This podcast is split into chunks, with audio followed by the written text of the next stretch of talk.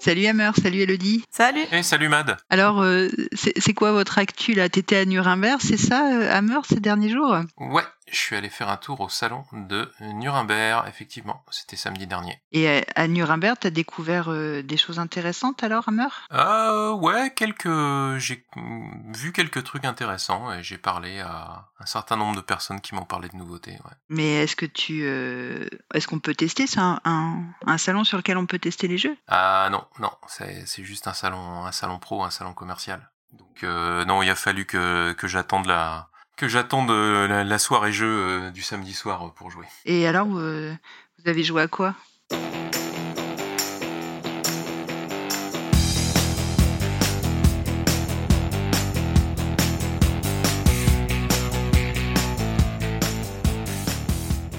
Et alors, on a joué à euh, Marrakech.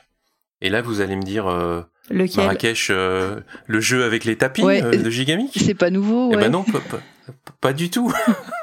pas du tout. Quoique j'aime bien. hein. Euh, c'est un- je trouve que c'est un, très bon, un très bon jeu. Non, mais euh, en fait, il y en a. Avec Hassan. il y a- ouais, il y en a plein des, des jeux euh, qui s'appellent Marrakech. Et là, celui-là, c'est euh, celui qui a, euh, qui a été sorti par Queen Games euh, à Essen dernier. Là. Euh, donc c'est Marrakech avec ESH à la fin, si vous le cherchez euh, euh, sur, le, sur BGG. Dans le. Marrakech Euh, de chez Gigamic, euh, le premier joueur, la première joueuse, c'est euh, la dernière personne qui est allée à Marrakech. C'est pareil dans ce jeu? Euh, alors je sais pas parce que en fait euh, c'est un copain qui a ramené ça de de Essen. Moi je n'y étais pas. Euh, alors il, s'est fait plaisir. Il a pris la version euh, deluxe carrément. Euh, euh, en fait ça a été ça a été sorti via via un KS comme fait Queen Games maintenant. Euh, alors c'est dans leur euh, c'est dans leur série de jeux de qu'ils éditent ou qu'ils rééditent de de Stefan Feld. D'accord. Vous savez, ils reprennent plein de, de vi- enfin vieux jeux entre guillemets de, de Stefan Feld, puis ils les rééditent sous un sous un autre nom, et tous les jeux ont un nom de ville. Oui, c'est vrai, ouais. Et sauf que là, Marrakech, ouais, et sauf que là, Marrakech, par contre, c'est une nouveauté. C'est euh, c'est vraiment un c'est vraiment un nouveau jeu. C'est c'est pas une une réédition. Et bah je dirais c'est un c'est un jeu un peu typique Feld, c'est-à-dire que c'est une bonne salade de points. Euh, je dis je dis bonne parce que moi je suis assez client si si la salade est, bien faite et et ça m'a pas mal plu en fait. Je trouve que c'est un c'est un bon Feld. Il y a pas mal de de matos. Alors dans la version de luxe, euh, la différence avec la, la version normale, euh, enfin je pense parce qu'elle est pas encore sortie en France, je crois qu'elle sort qu'en juin la, la version euh, euh, la version euh, boutique, je dirais quoi. La différence avec la version de luxe, c'est qu'il y a pas mal de jetons en bois et dans la version normale, c'est des jetons des jetons en carton quoi. Ah oui, il y a un côté quali du matériel euh, qui, est, qui est différent, mais aussi un, un surcoût, une surproduction aussi peut-être. Ouais, alors euh, dans, dans la version Deluxe euh, en question, euh, c'est fourni avec euh, tous les plateaux de rangement en plastique, enfin j'en passe et des meilleurs quoi. Et, et on arrive à un prix assez euh, assez assez astronomique. Enfin pas astronomique, mais euh, pour un pour un jeu comme ça, c'est euh, c'est bah ouais c'est assez cher quoi. Euh, et donc le jeu en lui-même, euh, bah on a chacun un on a chacun un, un grand plateau sur lequel il y a 12 secteurs de 12 couleurs différentes. Euh, alors au début on est un petit peu perdu. Hein. J'avoue que la, la première partie, euh, je savais pas trop bien euh, quel secteur faisait quoi. Mais finalement, euh, tu te rends compte que toutes ces actions que tu peux faire, euh, bon, il y en a qui se correspondent si tu veux, qui s'alimentent un peu les, les, les unes les unes les autres. Et c'est pas mal du tout. Et c'est un jeu à sélection d'actions en fait. C'est-à-dire que t'as t'as trois euh, t'as trois manches. Je crois qu'ils appellent ça trois trois saisons. Et donc euh, t'as 12 petits euh, alors c'est pas des cubes, c'est des espèces de petits euh, de petits cylindres hexagonaux là. Alors euh, qui sont censés représenter les, les habitants des différents secteurs. Du coup dans la dans la règle, ils appellent ça des kéchis parce que c'est c'est Marrakech donc c'est les c'est kéchis. C'est les habitants de Marrakech, c'est ça? Ouais, c'est ça. Et alors donc ils sont de 12 couleurs différentes. Daltoniens, euh, faites attention. Passez votre chemin, ce jeu n'est pas pour vous. Bon, les couleurs sont assez assez distinctes les unes des autres, euh, je dois quand même avouer. Et donc en fait, à chaque euh, donc t'as trois saisons et quatre euh, quatre tours par euh, par euh, par saison. Et donc ça veut dire qu'à chaque tour, tu vas sélectionner trois de tes kéchis dans les 12 couleurs euh, possibles, quoi. Tu vas les sélectionner secrètement et ça va déterminer où tu vas placer euh, tes, artisans et donc ça va déterminer quelles sont les trois actions que tu vas faire euh, à ce tour-là. Et donc une fois que chacun a sélectionné ces petits, ces petits cubes là, enfin ces petits cylindres, on les lance tous dans une tour à cubes et, après on va drafter les cubes qui sont redescendus. Alors des fois il y a des cubes qui restent évidemment prisonniers de la tour jusqu'à jusqu'à une prochaine manche, jusqu'à ce qu'il soit euh, délogé, délogé, quoi. Mais ça, ça fait partie du jeu. Le fait qu'il se coince dans la tour, ça fait partie de la mécanique de jeu, c'est prévu. Ouais, ouais, absolument. Et des fois, euh, des fois, bah, il y en a deux, trois. Alors pas toujours, hein, mais des fois, il y en a deux, trois qui tombent pas, quoi. Ouais, il y a un jeu euh, comme ça, c'était Crétin C cette année, qui jouait là-dessus sur le fait que des personnages pourraient rester dans la tour. ouais, ouais, ouais. Ouais, bah, la tour, la tour à cube, c'est pas une, c'est pas une invention nouvelle quoi mais bon là euh, là il y en a une dans ce dans ce jeu là et puis donc après les les les cubes enfin les keshi qui sont qui sont tombés bah tu vas les drafter. Et puis une fois que tout le monde aura drafté tous les keshi bah on va faire nos actions les uns euh, les uns après les autres quoi. On va chacun faire nos trois actions. Sachant que les trois actions que tu as choisies euh, bah tu vas les faire dans l'ordre que tu veux et des fois ça a une ça a une importance quoi. Et il y a une il y a une histoire de prendre la place d'un autre? Non, alors pas, vraiment, mais le, truc, si tu veux, c'est que suivant euh, suivant l'ordre du tour, bah tu vas pas forcément avoir les les de la couleur que tu voulais ou que tu espérais, quoi. Donc, euh, bah peut-être que tu vas pas pouvoir faire euh, les actions que tu voulais ou que tes actions vont être moins fortes. Parce qu'en fait, les kéchis que tu récupères, tu vas les mettre dans le secteur correspondant de ton de ton plateau. Et en fait, pour la plupart des secteurs, le nombre de kéchis que tu as au moment où tu fais l'action, et après il reste hein, pour euh, pour pour la, la, suite de la partie, euh, et ben le nombre de kéchis que tu as, ça va déterminer en général la force de l'action que tu que tu vas faire. Ah voilà. Et euh, ouais. Et, euh, et, et, les types d'actions que tu vas faire, alors là je dirais c'est un peu euh, le catalogue des Eurogames. T'as euh, euh, tu peux récupérer des parchemins qui vont te donner soit des effets one shot ou des bonus permanents ou, ou, euh, ou des options de scoring. Tu peux révéler des objectifs de fin de partie. Euh, tu peux gagner euh, des bonus euh, ponctuels. Il y a une rivière où tu vas faire la course avec les autres pour arriver en premier pour avoir des bonus. Enfin, etc., etc.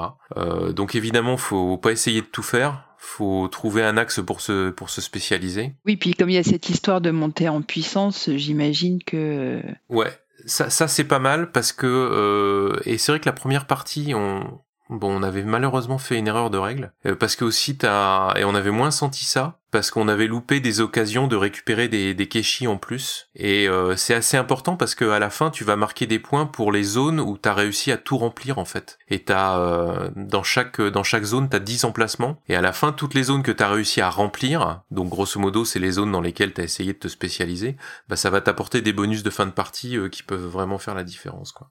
Donc en fait c'est rigolo parce que t'as plein d'éléments de, scoring euh, juxtaposés, ce qui est pas euh, une grosse surprise euh, pour un jeu de Feld, il y en a déjà où il fait des, des, choses comme ça. Mais j'avoue que à partir de la deuxième, troisième partie, tu commences à bien voir comment tous ces éléments se, se, se répondent. Et est-ce que tu peux shipper les, les qui ont été mis par un autre joueur, une autre joueuse? Non, alors je te dirais bien qu'il n'y a pas d'interaction vraiment direct, l'interaction est quand même très très indirecte. On joue quand même beaucoup sur euh, sur notre plateau euh, personnel. Le truc, si tu veux, c'est que le, vrai dilemme, il est à chaque tour, il est dans le choix des kéchis que tu vas prendre, c'est-à-dire des actions que tu vas choisir de faire, et puis de le draft des le draft des des kéchis après qui sont tombés de la qui sont tombés de la de la tour à cube, quoi, tu vois. C'est là qu'est vraiment le la, grosse interaction, et je dirais que le reste, le reste, ça reste très indirect. C'est genre euh, ah bah tu m'as pris la tuile que je voulais avant que j'ai pu jouer, des choses comme ça, tu vois. Et donc, en fait, une fois que tu as choisi tes actions, finalement,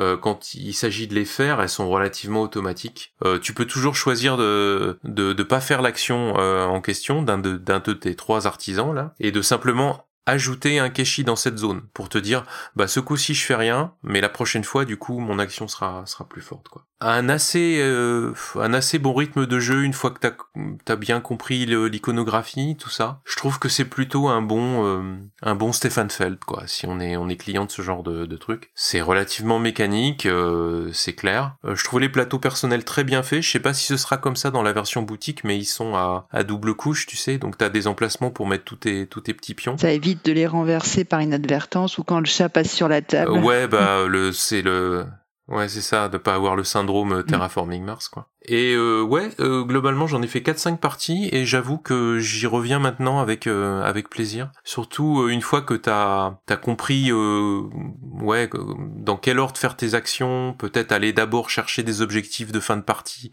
pour te dire, ok, bah faut plutôt que j'essaye de scorer de ce côté-là, des choses comme ça. ça te permet de monter une petite une petite stratégie pour la suite de ta partie et puis voir comment mener ta barque. Et en même temps, tu sais qu'il y a des zones que tu vas forcément complètement négliger parce que bah de toute façon il n'y a pas assez de tours pour que tu puisses tout remplir hein, donc euh, et les scores finaux sont assez proches c'est assez équilibré ou eh ben écoute oui. t'as des joueuses qui peuvent prendre le lead ouais. Non non non euh, écoute euh, je sais plus euh, de mémoire, euh, la dernière partie qu'on a faite, on a dû finir à entre 120 et 140, tu vois, oui. entre le premier et le dernier. Donc c'est quand même pas euh, si énorme que ça. Et c'est bien la preuve que tu peux marquer euh, sur, ouais, sur plein d'axes différents. C'est vraiment l'attrait du jeu si t'aimes si t'aimes ce genre de truc, quoi. Voilà. Et là, sur tes différentes parties, est-ce que t'as senti que tu tu changeais de stratégie ou est-ce que tu te spécialises ouais. Ah oui, carrément, carrément. Euh, j'ai vraiment appris à me à me, spécialiser, à me dire non non, ce truc-là, je vais même pas y aller quoi. Euh, tu sais que mm, tu feras forcément l'action parce que de toute façon, à chaque manche, t'es obligé, t'es obligé de, choisir les deux les douze actions. Mais si tu veux, tu sais très bien qu'il y en a qui vont pas te rapporter grand chose ou alors ça va juste être pour euh, pour gagner un keshi supplémentaire, des choses comme ça quoi. Mais euh, mais carrément, tu ouais ouais, tu tu commences à assez tôt dans la partie à te dire bon, c'est ça qui va me rapporter un max de points en fait. Quoi. Et est-ce que tu as changé de stratégie d'une partie à l'autre? Ouais, j'ai pas toujours fait les mêmes choses parce que faut être un peu opportuniste. Des fois, il y a des ces espèces de tuiles parchemin là qui te donnent euh, des bénéfices permanents. Et par exemple, je sais plus la dernière partie, euh, bon bah je pouvais aller acheter des, des, des marchandises au, enfin des, des biens précieux au marché pour une ressource de moins. Et donc ça c'est, je, je me suis gavé au marché quoi en fait à cause de ça quoi. Et j'ai marqué vraiment euh, ouais, plusieurs dizaines de points rien que rien que là-dessus. Ah, d'accord. Donc c'est j'ai l'impression que Marrakech pourrait être une destination intéressante pour Drew et Elana euh, vu les, le nombre de titres qu'il y a maintenant sur Marrakech et puis en plus avec ce que tu décris. Euh... Tu peux déjà en faire trois ou quatre, ouais, c'est sûr quoi, voilà. Enfin voilà, si vous aimez euh, Feld, je recommande plutôt. J'avoue que j'ai été agréablement surpris. Et une partie, elle dure combien de temps? Oula, alors j'ai joué à 3 et à 4 joueurs. Dans mon groupe, on est euh, on, on, est lent, hein. Euh, mais euh, à 4, on a bien joué, je sais pas, ah, c'est peut-être des parties de 2 heures et demie, quoi, tu vois. Ok. Mais je dis bien qu'on est relativement lent. Hein. Et vous, vous avez joué à quoi? Moi, j'ai joué à Flamecraft, que je vais prononcer à la française, hein, si ça vous embête pas. Non, c'est bon, je vois ce que c'est qui est un jeu de Manny Vega illustré par Sandara Tang et qui est sorti chez Lucky Duck Games. Uh -huh. Donc euh, qui a aussi comme Marrakech une version de base et une version de luxe. Donc je vais aller voir les prix sur la caverne du Gobelin. 32,90€ la version de base et 81,90€ la version de luxe. Wow. Pour euh, exactement, enfin c'est le, y a rien en plus dans la version de luxe si ce n'est que les jetons au lieu d'être en carton sont en bois et on a des figurines en plastique euh, au lieu d'avoir des, des meeples euh, qui dans la version de base celle que j'ai euh, sont déjà très très mignons et on a tout ce qu'il faut pour jouer. C'est des dragos des dragos meeples, c'est ça? C'est des dragos meeples, ouais, qui sont qui sont un petit peu peints, enfin ils sont vraiment très très mignons. -hmm. C'est un jeu très très mignon dans lequel nous sommes des des gardiens des flammes et on va envoyer donc dans une ville et on va envoyer des, des dragons aider les artisans de la ville qu'au départ il y a six boutiques d'installer dans la ville Mhm. de six types différents qui qui vont euh, qui sont les six ressources aussi disponibles dans le jeu. Donc l'idée c'est on envoie un dragon dans une boutique, on va pouvoir récupérer des ressources ou créer des enchantements quand on aura assez de ressources pour lancer des enchantements. D'accord, ouais. Et c'est grâce à ces enchantements qu'on gagnera des points de victoire. On peut aussi gagner des points de victoire grâce à des dragons un petit peu particuliers qui sont les dragons fantasy, qui vont nous donner des objectifs en cours de partie et en fin de partie. Et les, les enchantements, c'est un peu comme des, comme des contrats à remplir, quoi, c'est ça? C'est ça, tout à fait. Ouais, d'accord. Pour faire un enchantement, il te faut tant de tant de ressources de tel type et euh,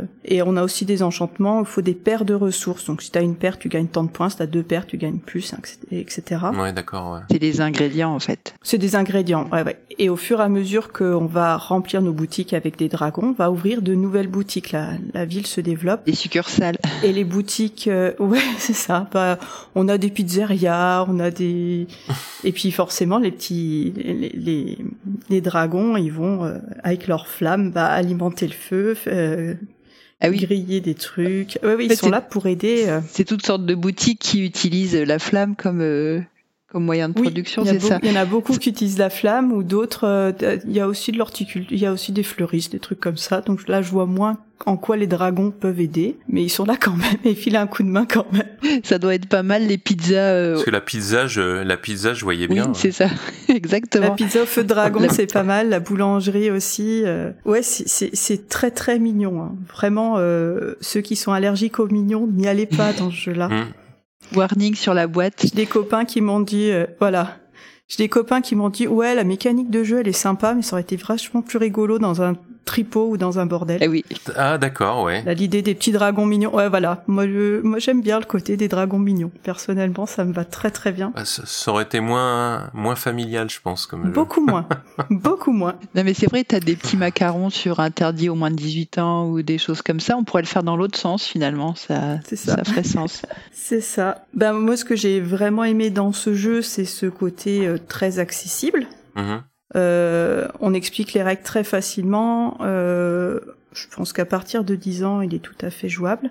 Mais malgré tout, euh, moi la première fois que j'y ai joué, c'était avec des gens qui en avaient déjà quelques parties sous le pied, et je me suis dit ah ouais, il en a quand même un peu sous le capot quoi, parce que même si les règles sont simples, que on va pouvoir activer nos dragons, y a six familles de dragons, chaque famille a sa a le même pouvoir, donc on comprend assez vite, c'est fluide. Mais la façon de d'anticiper les tours, de se dire bah tiens après il faudra que j'aille dans telle boutique pour récupérer tel type de ressources pour pouvoir faire tel enchantement avant qu'il nous passe sous le nez aussi que quelqu'un d'autre le prenne. Euh, ça demande quand même de, de réfléchir euh, à deux trois tours au moins deux tours d'avance pour pouvoir bien faire euh, les choses dans le bon ordre histoire de ouais, donc euh... de pas perdre du temps quoi et de d'optimiser au maximum les ressources qu'on récupère. Ouais, donc pour anticiper, faut déjà avoir quelques quelques parties sous le pied, quoi. Oui, ah ouais. Et puis il euh, y a des, des petits modules qu'on peut rajouter.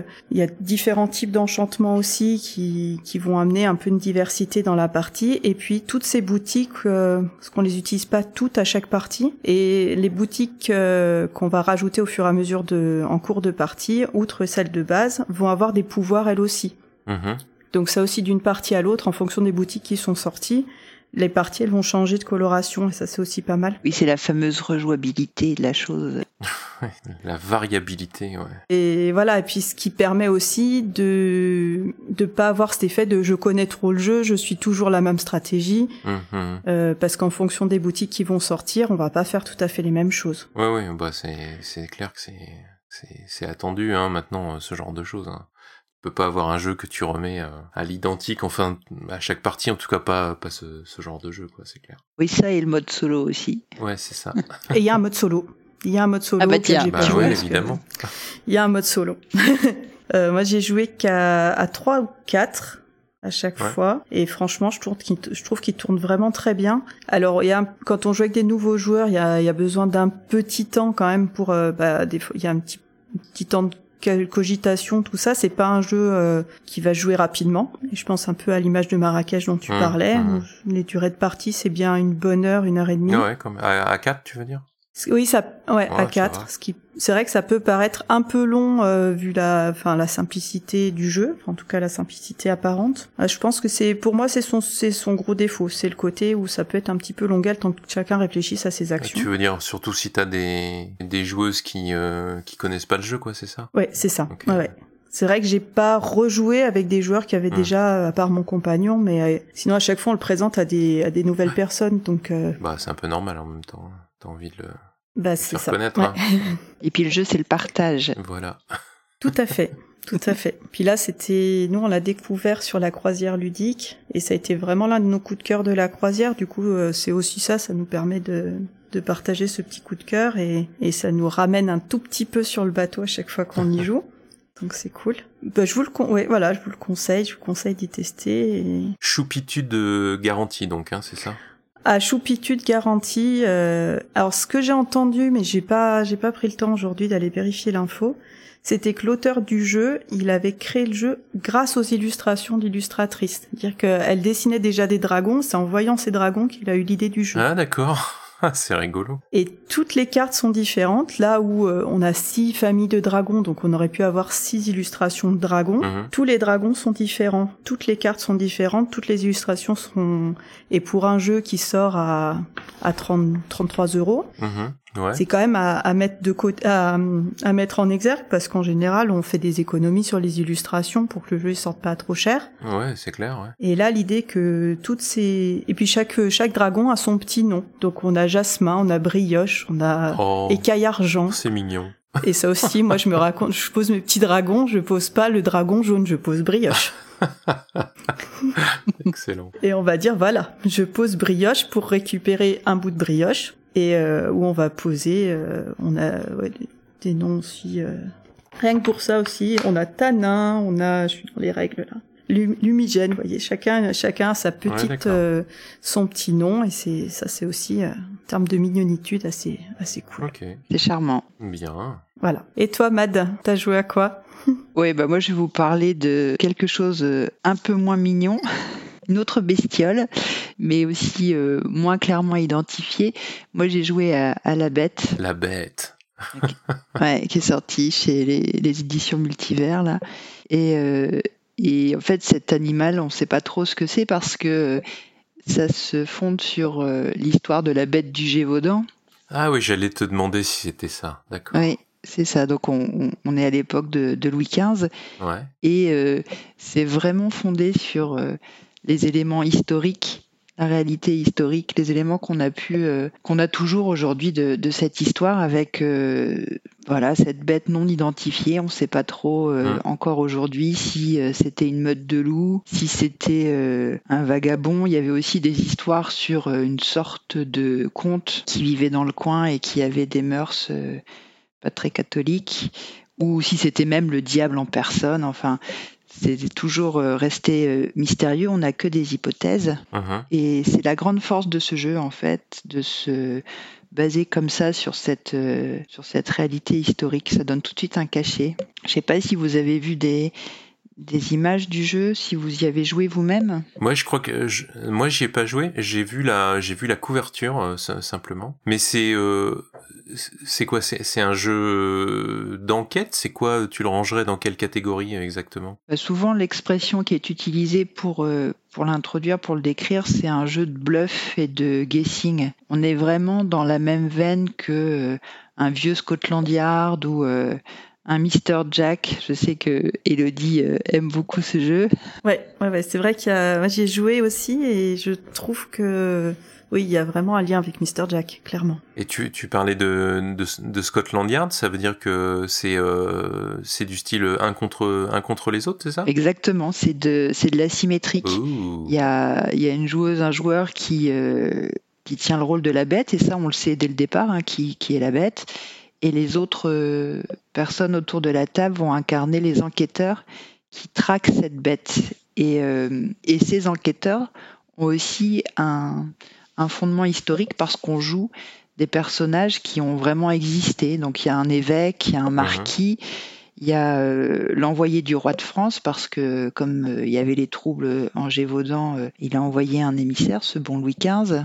Donc la grosse force de ce jeu et l'attrait qu'on peut avoir, je trouve, au départ, c'est cette même direction artistique parce que quand on regarde les personnes qui ont fait ce jeu. Donc il y a l'auteur, c'est un monsieur qui se fait appeler euh, par le pseudo de, de Charlec.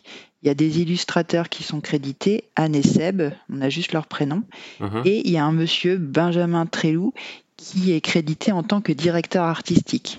Et c'est vrai que parfois on utilise cette expression dans les jeux, hein, la DA du jeu et tout ça. Ouais, ouais.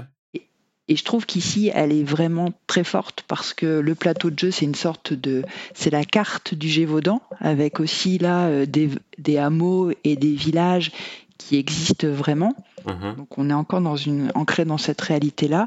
Et puis il y a un côté parchemin euh, qui est vraiment très, très sympa. Et puis euh, les quelques illustrations qu'on a de ci, de là, ou le, ou le livret de règles, mais vraiment dans cette ambiance. Et ça, j'avoue que ça m'a, ça m'a quand même beaucoup plu. Et, euh, et donc au-delà de ça, dans la mécanique de jeu, on trouve aussi des éléments euh, qui ont une forme de véracité historique parce que euh, ça se joue en, en 12 saisons, trois années, printemps, été, automne, hiver, mhm. et c'est la durée euh, pendant laquelle les massacres ont eu lieu. Ok, ouais.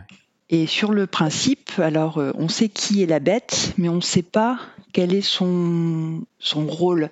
C'est-à-dire que les hypothèses dont je parlais tout à l'heure, la meute de loups, euh, le diable, le comte, le vagabond, le fauve, ce sont des rôles que la personne qui joue la bête peut choisir en début de partie de façon cachée. Ah, d'accord. Et une des conditions de victoire est que les enquêteurs découvrent la véritable identité de la bête.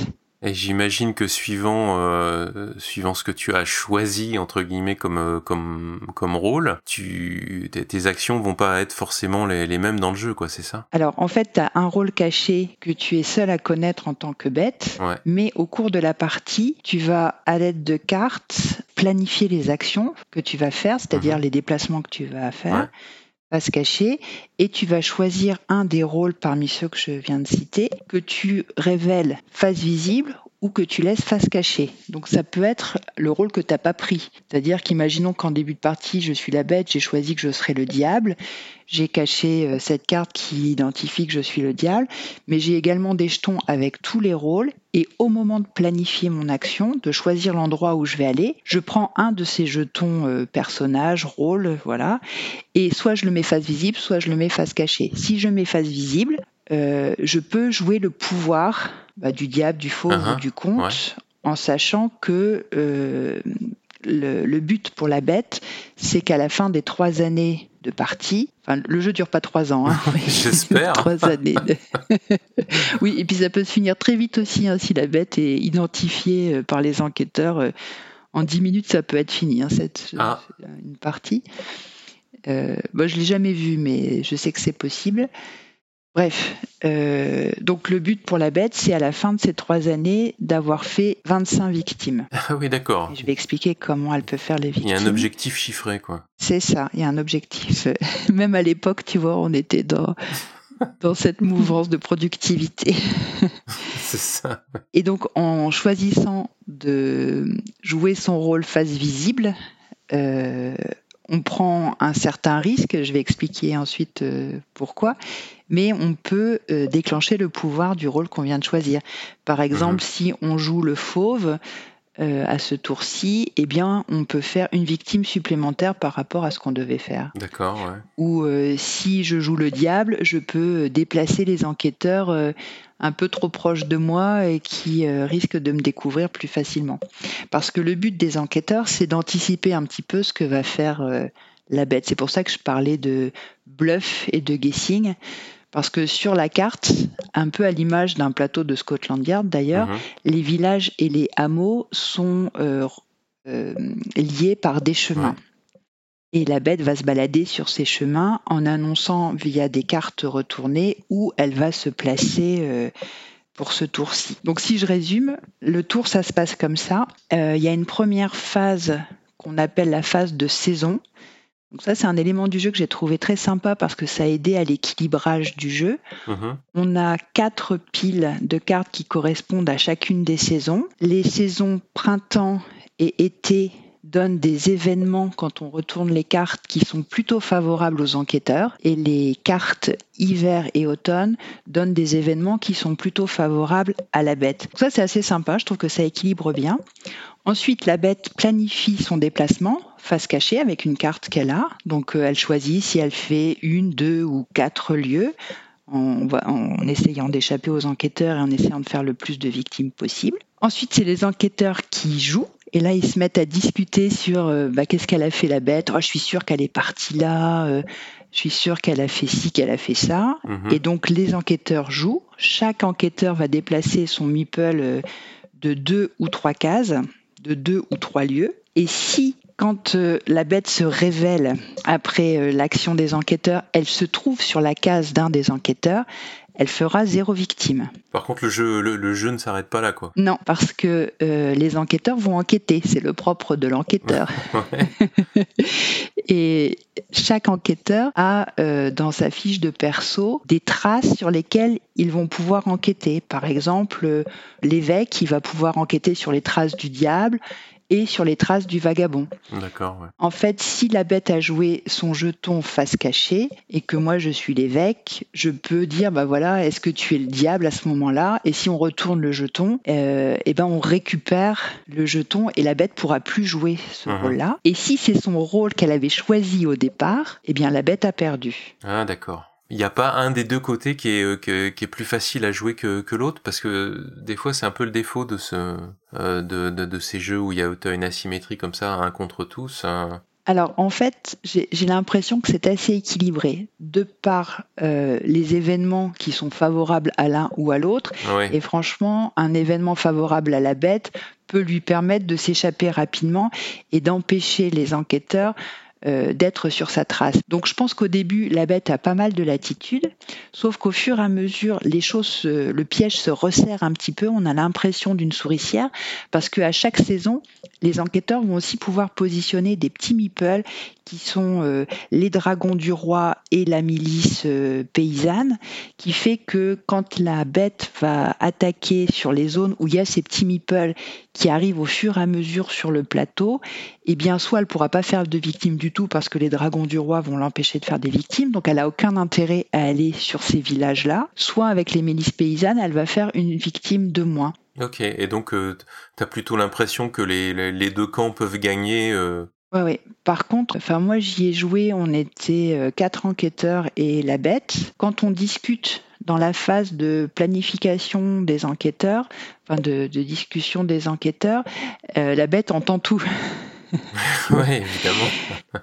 Et donc, elle voit un petit peu les stratégies qu'on va prendre. Ah oui, à tous les coups, elle est partie par là, mais non, elle est peut-être restée là et tout ça. Ouais, ouais. Bah ça, mais bon, ça c'est le c'est le propre de ce de ce style de jeu. Hein. Tout à fait. Mais je me dis, ça doit être sympa, et ça je l'ai pas essayé, mais de jouer à deux, c'est-à-dire d'avoir d'un à la Mister Jack quoi d'avoir mhm, un côté mhm. la bête et de l'autre côté toi qui gères les quatre enquêteurs parce que quel que soit le nombre de joueuses c'est toujours quatre enquêteurs. Il faut jouer les quatre personnages. Malgré tout ça, moi, j'ai j'ai pas accroché plus que ça. Alors euh, parce qu'on m'a demandé mon avis il y a pas très longtemps sur euh, sur le jeu et euh, ma première réaction ça a été de te dire bah, c'est pas fou en fait, alors que sur le papier tout est parfait quoi.